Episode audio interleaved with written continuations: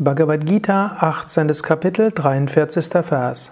Shauryam tejo dhrirdaksham yodhe chapya palayanam danam ishvara bhavascha kshatram karma svabhavajam.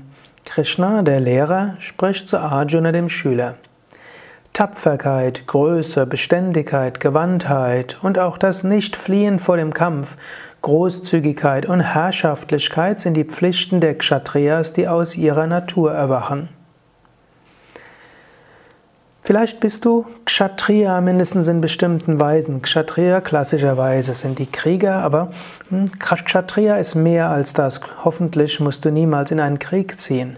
Aber als Kshatriya bist du auch Kämpfer für Gerechtigkeit. Als Kshatriya bist du jemand, der sich einsetzt für soziale Belange oder der in die Politik geht oder in die, in die Gewerkschaft oder in Bürgerinitiativen, gemeinnützige Vereine und so weiter. Also du bist, hast dann einen hohen Kshatriya-Anteil, wenn du dich engagieren willst für eine gute Sache, äußerlich etwas bewirken willst, und zwar nicht einfach für dich, sondern zum Wohl von anderen. Wenn dir das wichtig ist, dann brauchst du Tapferkeit. Denke nicht, dass nur weil du etwas Gutes tun willst, dass das alles einfach sein wird. Jeder, der sich engagiert für eine gute Sache, wird merken, er stößt auf Widerstände. Stelle dich darauf ein, du musst tapfer sein. Größe. Größe heißt hier, du musst auch bereit sein, groß zu erscheinen. Du darfst nicht zu sehr im Stillen wirken. Denn wenn du andere mitreißen willst, musst du auch bereit sein, sichtbar zu sein. Leider gibt es heutzutage immer weniger Menschen, die bereit sind, wirklich Verantwortung zu sein, in die Öffentlichkeit zu treten und auch als Führungspersönlichkeit dort in Erscheinung zu treten. Und eben auch dann da sein, das ist nächste Beständigkeit, auch wenn es Angriffe gibt.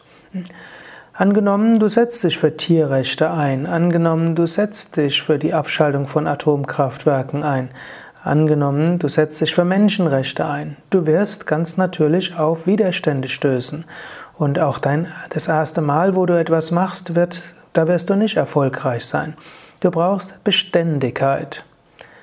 Du brauchst Gewandtheit, du musst geschickt sein. Es reicht nicht aus, nur einfach die gute Sache zu wollen und dann zu hoffen, nur weil du die gute Sache willst, dass dann alles gut geht.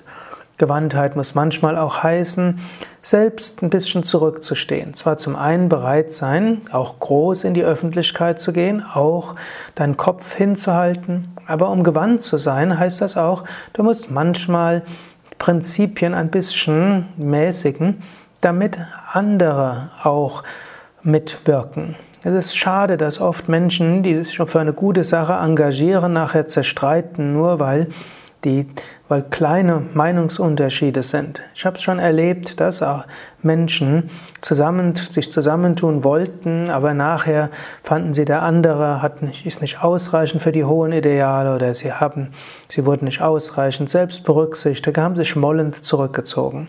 Es ist wichtig, gewandt zu sein, geschickt zu sein, geschickt zu sein mit deinen Mitstreitern, geschickt zu sein, auch mit denen, die vielleicht deine Gegner sind in dem, was du bewirken willst. Du kommst nicht mit dem Kopf durch die Wand, du musst auch geschickt sein.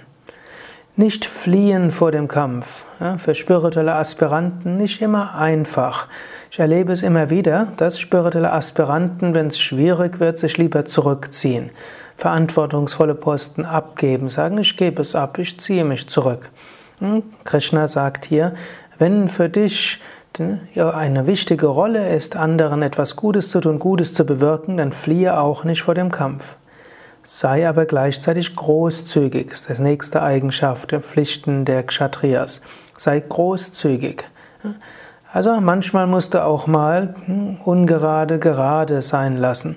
Manchmal musst du auch äh, mal dich mit dem Kleinen zufrieden geben. Sei großzügig äh, und denke auch groß.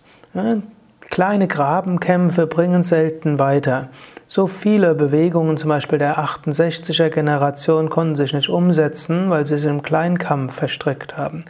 Großzügig im Kleinen, aber bereit für den Kampf um das Große. Das ist etwas Gutes, um etwas zu bewirken. Herrschaftlichkeit, sagt er auch noch. Also auch bereit zu sein, eine Führungsposition einzunehmen.